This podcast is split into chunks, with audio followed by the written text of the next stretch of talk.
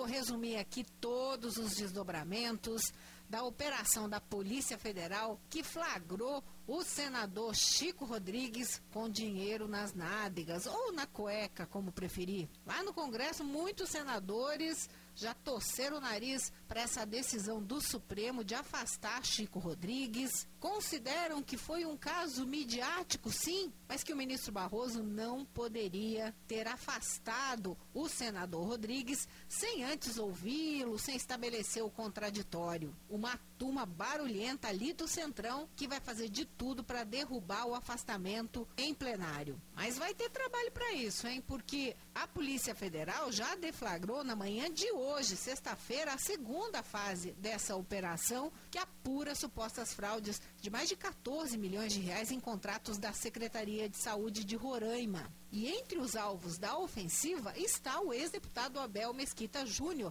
presidente do DEM lá em Roraima, mesmo partido do senador e, claro, integrante aí do Centrão. Aliás, essa é a grande preocupação do governo Bolsonaro. O presidente, na live de ontem no Facebook, disse que nunca ouviu falar nada contra o senador Chico Rodrigues, deu a entender que não tem como controlar aí todos os vice-líderes que apoiam o governo, mas a luz de alerta foi acesa lá pelo risco de surgirem informações de que Chico Rodrigues possa ter usado seu prestígio para direcionar de forma irregular recursos públicos do governo federal. Na prática, vão vasculhar a vida do senador em Roraima e não há como ter controle sobre tudo. Por isso, a ordem é combater qualquer tipo de corrupção, independentemente do alvo ser alguém do Centrão. E Chico Rodrigues, conhecido agora como senador da cueca, se manifestou, dizendo que vai sim provar que não é bem isso que estão pensando.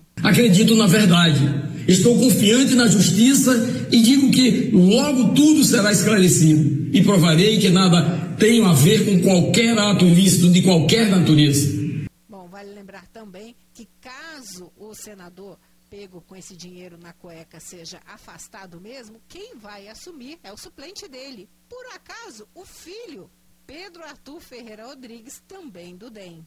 O assunto, desde ontem, toma conta das redes sociais e no Twitter. O nome do senador e o termo dinheiro na cueca foram algumas das principais menções. Sem falar nas hashtags sobre o assunto, que eu não vou nem repetir aqui.